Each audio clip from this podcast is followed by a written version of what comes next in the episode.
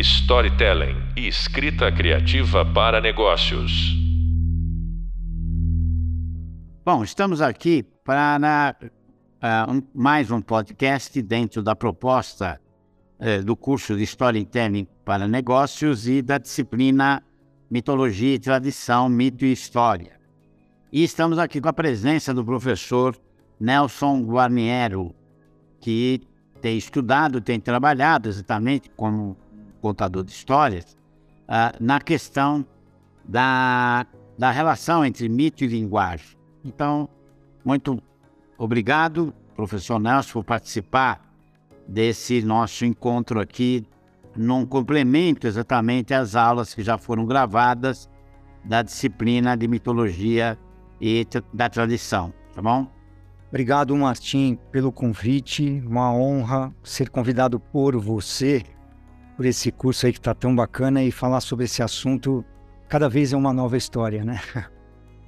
Então, se você quiser se apresentar um pouco, qual é a sua trajetória, qual é a tua pesquisa, é... onde que você se encaixa exatamente nessa questão? Eu sou, eu sou publicitário, formado pela FAP até. É, eu tenho aí, estou hum, indo para 35 anos de carreira, é, sempre na área de criação, de criação publicitária. Minha especialidade sempre foi a redação, né? sou redator de ofício. E acontece que a publicidade, uma vida inteira trabalhando com publicidade, depois abri minha própria empresa que eu tenho até hoje. No final, a gente, com a criação publicitária, nós somos o tempo todo contadores de histórias, né? Então, eu fui aos poucos. Uh, a, a, o mundo da publicidade foi se transformando, as marcas foram pedindo cada vez mais a, a, foram demandando cada vez mais a necessidade de se entender como identidade, como personagens dentro da sociedade de consumo. E eu fui cada vez mais enveredando também por essa área de narrativas, né, que a gente pode chamar. É... Porque, de novo, na publicidade a gente trabalha na criação, você acaba trabalhando muito com é, também um material audiovisual. Então você passa uma vida inteira escrevendo filmes para televisão, web, peças de rádio. Então você está o tempo todo trabalhando a narrativa no audiovisual. E aí a minha pós foi, a minha especialização foi na área de argumento e roteiro de cinema. Eu escrevi um. Como, como trabalho de, de tese, eu escrevi longa-metragem de animação. É, e aí, com essa formação, eu acabei entrando na verdade, eu desde 2001 passei a dar aula aqui na FAP é, em redação e criação publicitária. E aí, em 2016, eu fui convidado também para dar aula em mais um curso na FAP, que é o de cinema e animação, justamente a, depois da minha pós, e para dar aula de criação de histórias e fundamentos do roteiro, que são, são bases para os alunos de entrada né, desse curso é, entenderem que eles, na verdade, estão sendo formados em contadores de histórias, né? Então, essa é minha, essa é minha, essa é minha história com toda essa história que você está trazendo aí. Bom, professor Nelson, é isso mesmo. Na verdade, é tudo que tem a ver a, a, a relação que existe dessa disciplina, né? É, mitologia da tradição, mito e história, dentro de um curso de storytelling para negócios e a sua trajetória. Quer dizer, por isso que você foi convidado e por isso nosso papo pode uma relação de remeter exatamente à questão por que, que o repertório é, mitológico tem relação com a linguagem, principalmente, né? Uhum. Daquilo que permanece, daquilo que se mantém. Então, por exemplo, os maiores é, historiadores da atualidade, inclusive um que escreveu um, talvez o maior best-seller dos últimos anos, foi exatamente o historiador israelense chamado Yuval Harari Noah, que é autor do livro Homo Sapiens. E, e ele defende nesse livro que exatamente o que, que nos diferencia dos outros animais consiste na nossa capacidade de contar histórias. Então, eu queria conversar um pouco é, com você sobre isso, da, da, dessa qualidade que é específica do ser humano e até das hipóteses com relação que o que permitiu esse surgimento, para a gente chegar é, em algumas teorias. Uhum. Perfeito. É, eu acho, eu acho o seguinte, que se a gente voltar é, nesse, nesse, nesse, se a gente for para esse nosso, voltarmos aos nossos antepassados, esse tempo histórico, né, buscar esse homem histórico, é, além dessa questão da capacidade de, eu, na verdade eu pergunto, eu, eu, eu me dirijo a, a eu, eu olho para o Yuval nessa, nesse, nessa situação e eu penso o seguinte, essa, uh, esse nos, esse, essa diferenciação pelo fato de contar histórias, a gente olha nesse tempo passado e percebe que da onde, mas da onde viria essa vontade de contar histórias? Aí eu acho um ponto em comum entre vários historiadores e vários textos que dialogam, que falam sobre a o quase, vou usar uma expressão aqui, chega a ser quase um desespero do homem desde a sua existência, a, o desespero dele em buscar resposta para tudo, respostas para a existência. Então, a gente pode descobrir que o homem primitivo, lá atrás, quando passa a dominar a linguagem, passa a perceber que, opa, essa ideia de contar história, se eu contar histórias aqui, eu domino, né? Eu consigo exercer até um certo poder, eu consigo. Tudo isso começa ligado ao simples fato, por exemplo, dele explicar a natureza, dele falar sobre como é que eu estou vivo, por que o raio cai e queima, por que a água? Por que o sol? Por que, que dói? Né? Por que, que, as, por que um animal me come? Por que, que eu como animal? Seja lá o que for, né? A capacidade de contar histórias que já nos vinha nos diferenciando desde sempre. Eu fico, eu fico, eu gosto da pergunta que também é, mas por que esta vontade de contar histórias? Eu acho que o que eu, o que eu mais acho em comum a tudo isso é porque era sempre a vontade de encontrar explicação para tudo o que Claro que nos tempos passados não havia como você, pela ciência ou por qualquer outra ferramenta, encontrar respostas técnicas, científicas que, que cá entre nós também não tem graça como uma bela de uma história, né? Isso mesmo. Então, nesse sentido, talvez a palavra-chave que você tenha empregado seja exatamente o nó da questão, da origem de tudo, que é uhum. a questão da linguagem. Né? A, que, como é que a gente podia definir a linguagem, né? Eu estou lendo um livro de um autor muito interessante, aliás, para mim, é uma novidade até, no sentido da, da, da qualidade e, e, e do instrumental teórico que ele se utiliza, que é um professor, é um professor de ciências cognitivas da Bentley University, nos Estados Unidos, uhum. chamado Daniel Everett. E o Daniel Everett, ele, ele possui mestrado e doutorado em Linguística eh, pela Unicamp. Inclusive, ele fez grande parte da pesquisa dele no Brasil, uhum. uma série de artigos.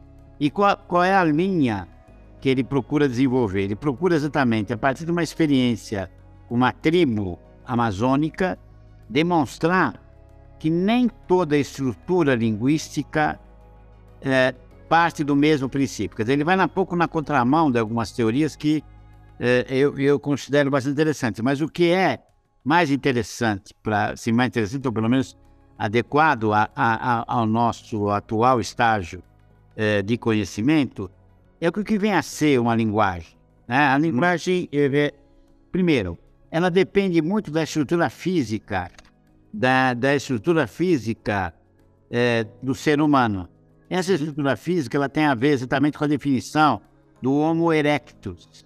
Do momento, do momento em que um determinado tipo de primata ficou em pé, Exato. liberou as, a mão, mas também permitiu o desenvolvimento das cordas vocais, permitiu uma sofisticação que permitisse a elaboração de sinais que ganhassem um significado. Então é nesse sentido que é, esse desenvolvimento das cordas vocais estabelece exatamente a possibilidade também de uma diferenciação entre os, os seres primatas que estão caminhando para a capacidade cognitiva, para a capacidade de construir uma linguagem. Então, há um momento de transição aí que corresponde exatamente a, a esses sujeitos que se diferenciam. Exato. E esses sujeitos que se diferenciam ganharam o nome, né? Eu acho também, Martin, que além dessa questão da, das cordas vocais, dessa questão da, do.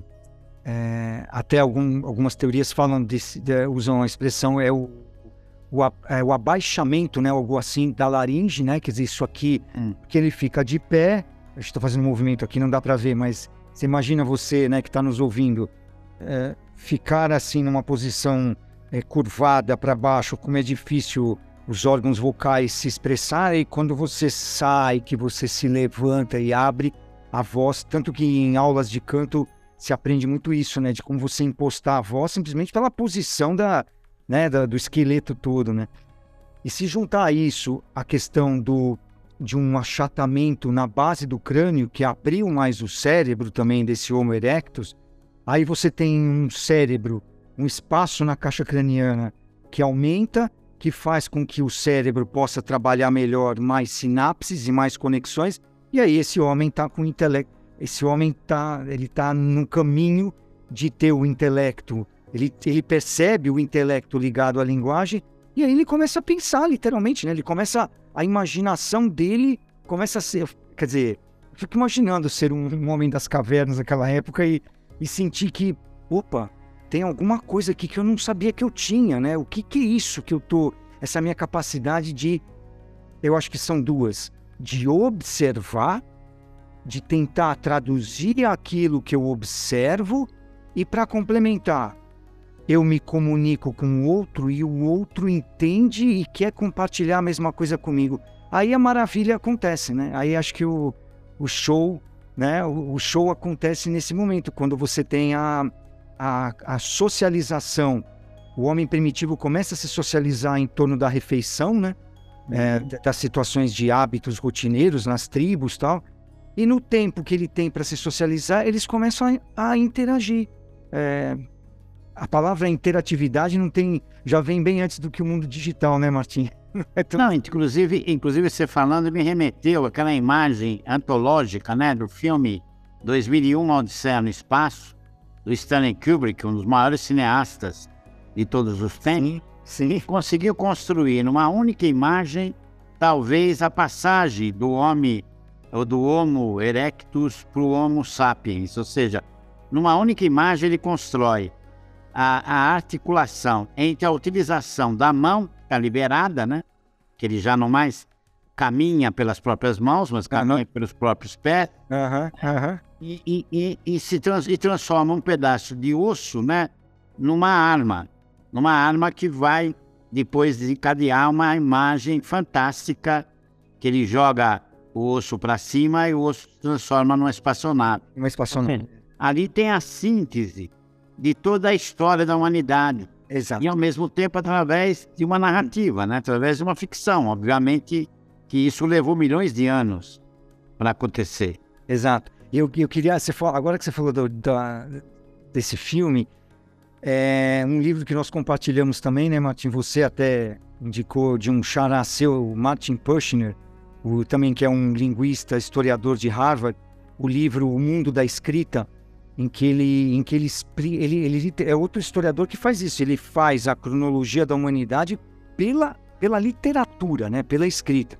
E o livro dele começa com um momento mágico de uma expedição da uma, antes da Apolo 11, uma Apolo 9 ou Apolo 10, não, não sei qual exatamente, mas numa dessas expedições é, do homem para o espaço, quando o homem, os americanos ali, quando eles veem na nave a Terra, ele vê a Terra do espaço, a Houston pede para que ele diga alguma coisa naquele momento.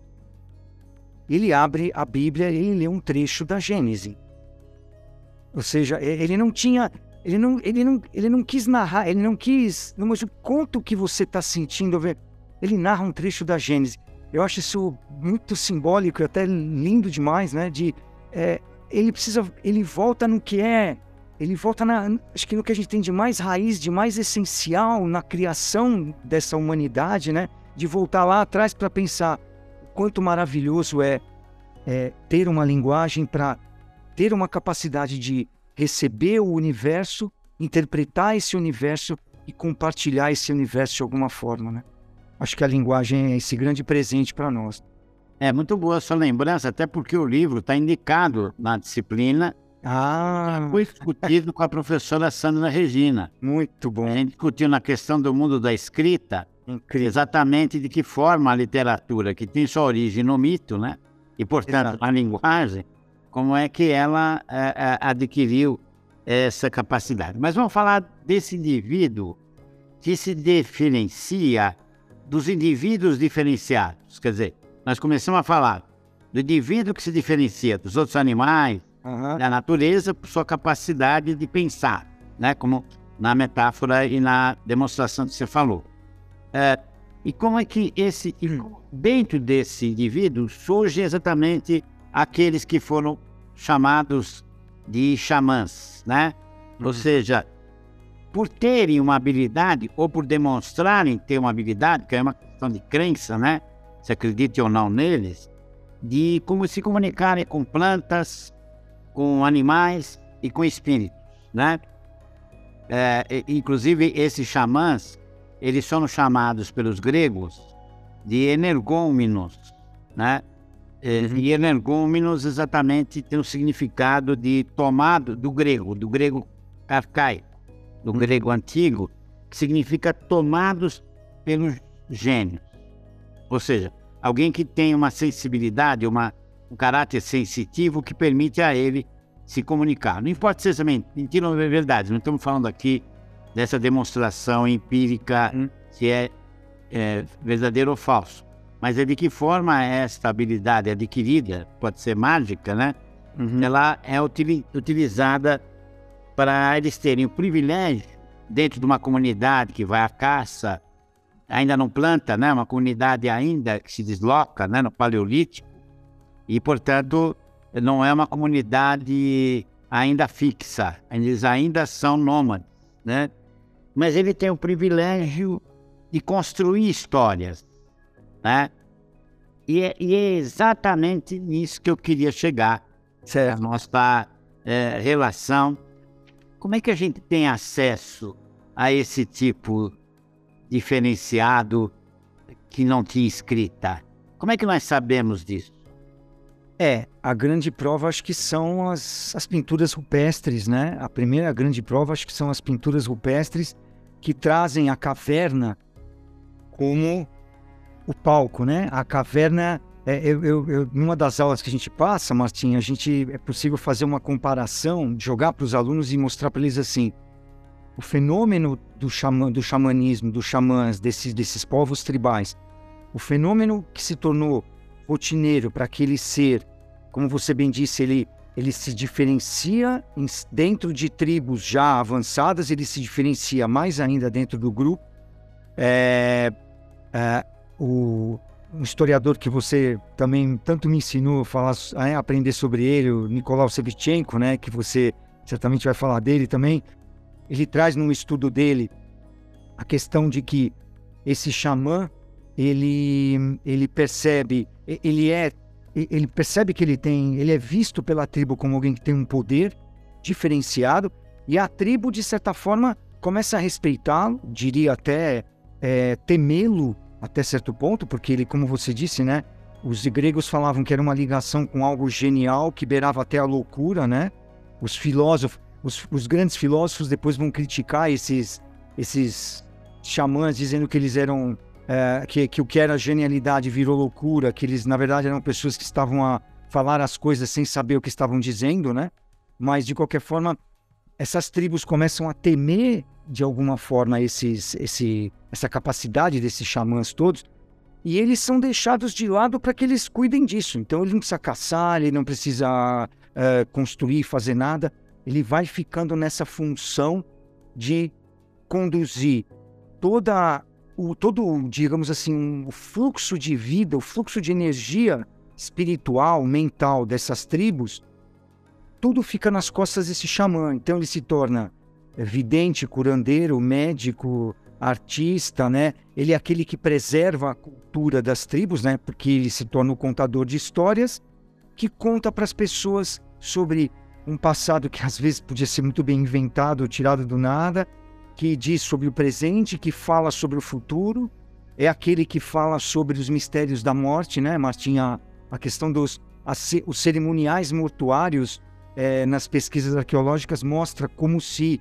sim, como a morte inspirava esses xamãs a falar sobre os mistérios da vida e a dizer para essa sociedade: olha, eu tenho o poder de saber sobre o passado, presente e futuro, porque cá entre nós ele era um bom contador de histórias. E nesse sentido ele passa a dominar, porque ninguém tinha essa capacidade que ele tinha. Quem podia questionar o que ele dizia sobre a morte, sobre o trovão, sobre a chuva, sobre os, os espíritos dos animais, né? E acho que tudo isso, Martim, só retomando quando você me fez a pergunta, é, é esses achados se tornam muito evidentes, especialmente pelas pinturas rupestres, que são verdadeiros storyboards, né? Do passado, né? as pinturas rupestres se tornam verdadeiros pequenos roteiros né, de histórias de tudo aquilo que se vivia no dia a dia e que os xamãs tentaram representar através das pinturas, das formas, seja lá o que fosse, não só nas paredes das cavernas, mas como também nos objetos, né? Fala-se muito na arqueologia de como os objetos encontrados uh, uh, tinham desenhos e formas e sinais e símbolos que estavam tentando ali contar alguma coisa, preservar alguma memória, né? Acho que essa questão da, da, da, da caverna sendo usada como um santuário assim desses xamãs é, é muito importante para a história ter para poder fazer com que chegasse tudo isso até nós. E aí eu brinquei com isso, né? A comparação que eu faço entre a caf... eu eu não, né? A gente a gente acabou descobrindo isso, né? Por de tanto ler e pesquisar, a gente vê como a caverna na mão desses xamãs trazia naquela época, levava naquela época uma experiência tal qual pode ser uma experiência nossa ao entrar num teatro que se fecha, que é escuro, numa sala de cinema onde você se põe, você se desconecta do mundo lá fora e entra naquele momento, naquele lugar fechado, preparado para você viver experiências de ouvir uma história que vai ser contada. Não, e, e você remeteu exatamente a, a, a, participação do historiador Nicolau Sevchenko, né? Que foi meu amigo, inclusive, e Opa, ele faleceu. Essa, essa, amizade, essa é daquelas, Martim. É, a gente não esquece. E morreu muito moço, morreu cedo, né? Nasceu em 1952, mais novo que eu até, né? e morreu em 2014, portanto, com 61 anos. Nossa uma trajetória de historiador de obras fantásticas. E ele tem um texto que foi publicado numa coletânea de uma participação de um congresso e um seminário no Rio de Janeiro, na década de 80 do século passado, que ele tem um título fantástico, né? um título assim genial, que é exatamente, eh, no princípio era o ritmo, as raízes xamânicas da narrativa. Ou seja, quanta coisa tem só no título. E ele, e ele começa exatamente, como é um, é um, é um colóquio, né? é um congresso, uma relação entre história e ficção, e portanto muito a ver com essa disciplina da relação entre mito e história, ele começa exatamente narrando a descoberta numa caverna no sul da França, através de três camponeses, é, três irmãos, por isso que é chamada Caverna dos Três Irmãos, que, que adentraram na caverna e acabaram descobrindo uma imagem de uma figura é, representada por um ser ambíguo, sexualmente ambíguo, mas na, dançando. E dançando vestido numa pele de animal. Então, ao mesmo tempo, ele não é humano, não é animal, não é homem, não é mulher, e ao mesmo tempo ele está dançando. E é essa ideia que leva não Nicolau Sevchenko, falar da importância do ritmo, da importância do caráter sincopado, da possibilidade de como, se ali estivesse surgindo o nascimento da música e da narrativa é, verbal, ou seja, é, a sonoridade que de uma certa forma explica de que forma que as primeiras lendas foram metrificadas através de poemas, porque eram poemas cantados. E, portanto, essa ideia do ritmo ela é extraordinária. Por exemplo, há um outro autor que trabalhou também com a história da música, aliás, foi a primeira vez que eu vim até a FAAP, foi para assistir uma aula do professor da Letras da USP chamado José Miguel Wisnik.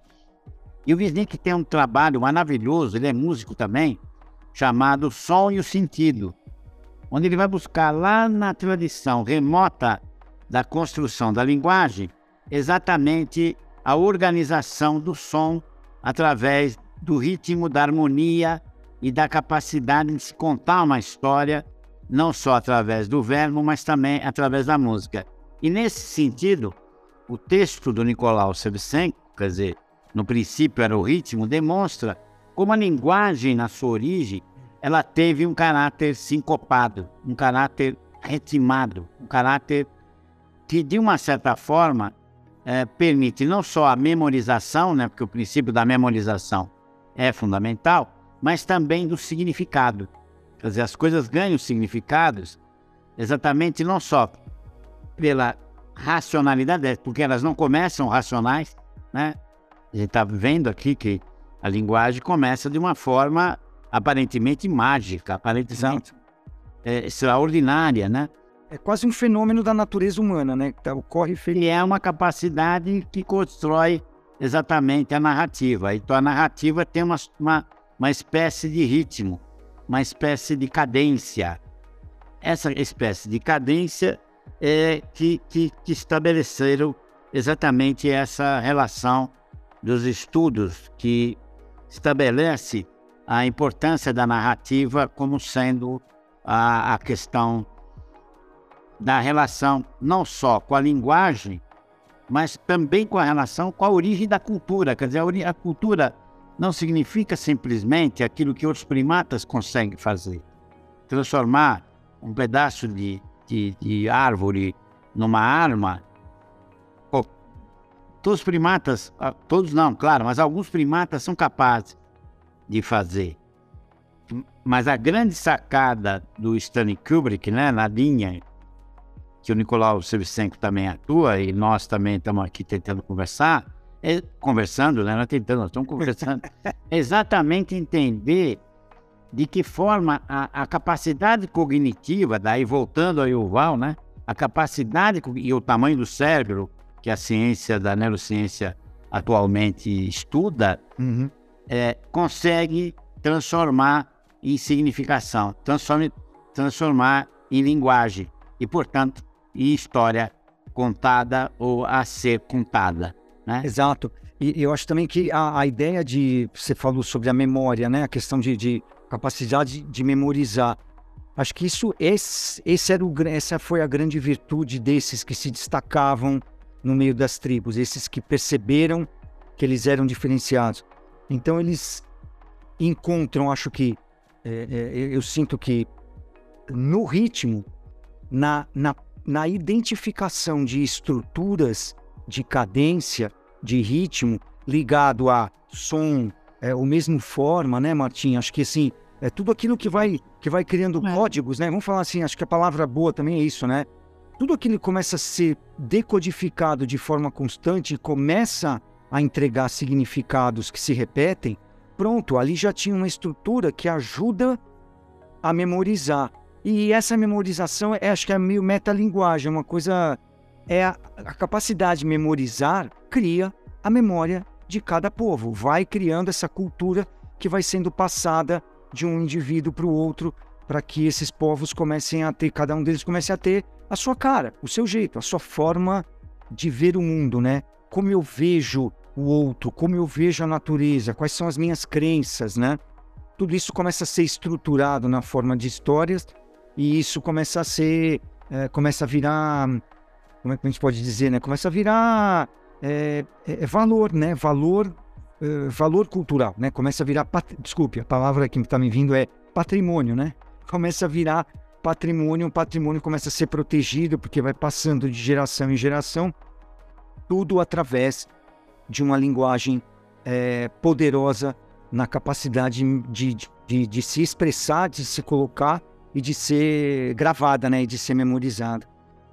Não, inclusive, agora caminhando finalmente, né? Caminhando uhum. para as conclusões, é, é, o que, por exemplo, explica, é, ou explica, ou pelo menos se deduz, né? da transformação da expressão arcaica grega energômeno, como tomado pelos gênios, e aí com caráter positivo, para a expressão energúmeno, é, identificado como idiota, como imbecil, como debilóide e tal, no sentido pejorativo até, é, é. da qual tem que se cuidar para não evitar um pouco isso. Mas, de certa forma, isso remete exatamente à ideia do momento em que a sofisticação da linguagem permitiu uma abstração do conhecimento no nascimento da filosofia. Então, o nascimento da filosofia, na perspectiva do Sócrates, que foi condenado à morte, inclusive, uhum. por questionar os mitos. Né? Exato. É, a questão dos mitos é importante. Hoje, precisamos valorizar para a sensibilização, no sentido da construção e do repertório que favorece a, a construção de narrativas, né?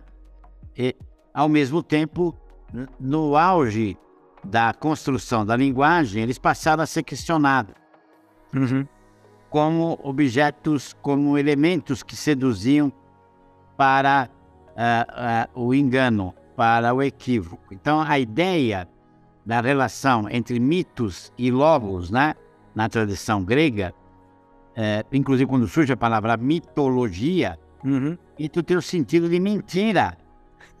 mitologia é o estudo da mentira, que num primeiro momento é questionado, mas só que toda a evolução da literatura, toda a evolução da narrativa, até chegar às narrativas visuais, né, do cinema e da animação, principalmente, elas, de uma certa forma, é, fazem referência, reverência, não referência, reverência, reverência é. ao mito, Exato. a essa origem mais remota. Então, a questão da mitologia da tradição é exatamente saber distinguir e qualificar o que é objetivamente a realidade da qual nós temos que conviver, que é pagar boleto, que é ter trabalho, que é ter salário, ter dívida, conseguir pagar dívida, conseguir organizar a família e tudo mais, com a, ao fascínio que nos traz exatamente as histórias maravilhosas por uma não única, mas uma razão predominante, que é poder sonhar. Exato. Não é? Que é, é poder total. viver um mundo diferente daquele chato que a gente vive todo dia na política, na economia. Né? Aliás, aliás o, o Aristóteles na poética, né, Martim, traz uma abordagem que ele fala, tem até um, uma, um abre aspas dele, não sei, quer dizer, não vou falar exatamente as palavras certas, mas que eu não me lembro, mas ele diz que a, a história, a, a, o poema, né, a, o poema mimético, né, ou seja, o, quando ele está trazendo o teatro e tal, ele imita é, a realidade, né? Isso, e ele é, é a realidade. Ele é universal. A história como ela é, ela é particular, ela é muito menos abrangente, ela é muito menos rica do que você se debruçar sobre o que é real e criar a história em cima disso. Essa, essa sim é muito mais universal. E eu, o ponto do Aristóteles é universal no sentido de você explora muito mais a alma humana, você se aprofunda muito mais nela pelas histórias do que pela, pela, pela vida como ela é. Né? Eu acho que essa, essa discussão é boa também. Não, e é fundamental, porque a questão da distinção não está em, em desmerecer uma pelo outro. Exato. Mas é saber conviver exatamente com, com a possibilidade que os dois nos facultam, né? Uhum. Uma é o repertório para não se deixar embalar pela fantasia com relação aos mitos pré-fabricados, né? Uhum. Aos mitos criados na política, por exemplo, para enganar os outros. É. Tá? É, entrar no mérito disso. É, exato. Outra coisa é exatamente a importância da narrativa desse repertório e o fascínio que ele nos causa com relação, por mais remoto que ele seja, que exatamente estabelece um elemento constitutivo da relação entre mito e linguagem. Aliás, eu acho até que a gente, estando nessa área, né, Martim, eu ando fazendo uma defesa, assim, dizendo para as pessoas: olha, vamos parar de jogar numa vala comum a expressão, a palavra narrativa, né? Porque tudo que é negativo hoje em dia. Chama a atenção, desculpa. É, eu tô, eu tô Bem. ficando assim. Você tá ouvindo rádio, Martins, você só ouve.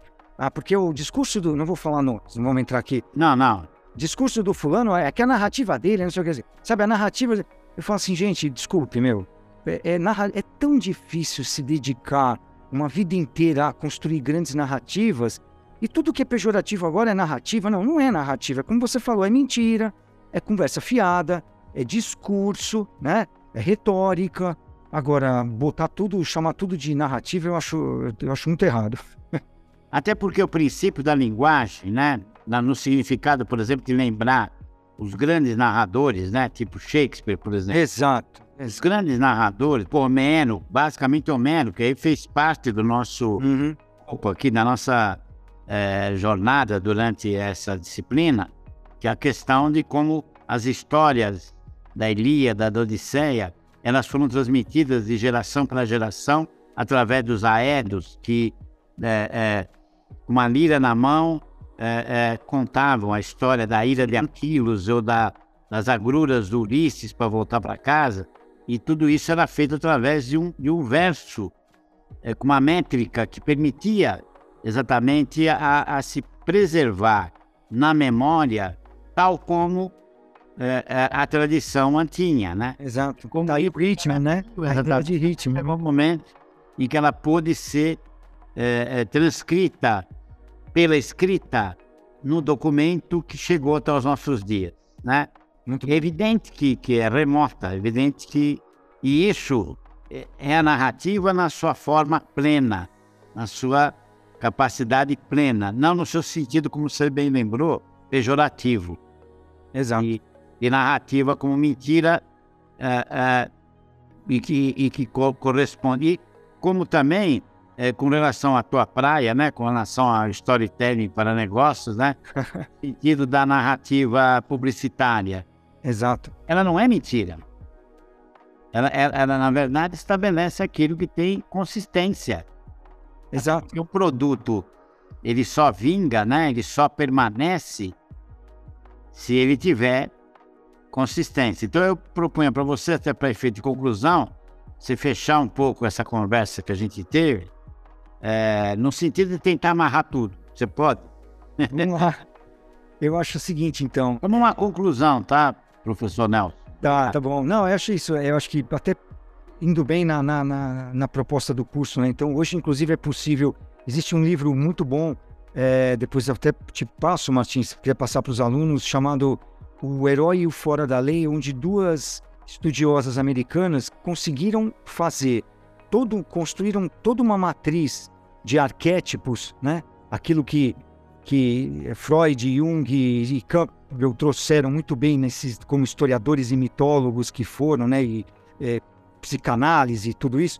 É, eles trouxeram o mundo dos arquétipos e essas duas historiadoras, essas duas, uma publicitária, outra pesquisadora, elas escreveram esse livro, O Herói e o Fora da Lei, mostrando que é possível você, quando constrói um negócio, estabelecer arquétipos, arquétipos para a marca. Você, quando vai começar, e elas vão, claro, elas vão nas grandes marcas, nas grandes empresas, elas falam sobre que é possível você identificar marcas como arquétipos e cada uma ocupa o seu território tal qual como se você fosse criar uma grande o livro da mitologia das marcas, né?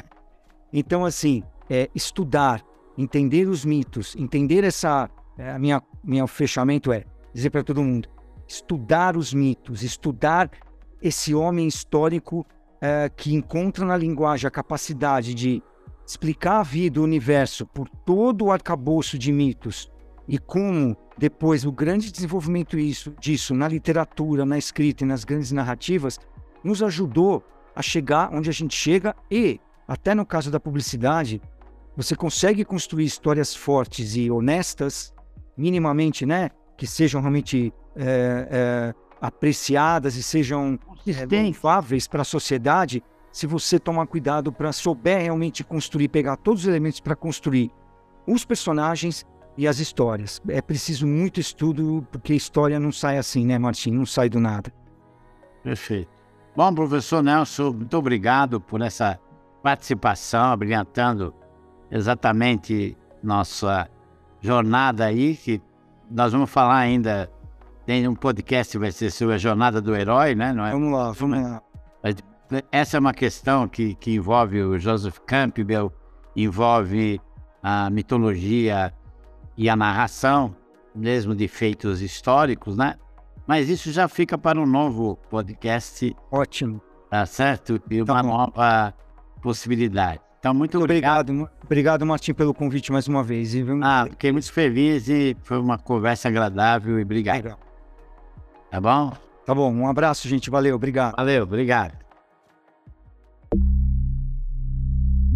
Storytelling e escrita criativa para negócios.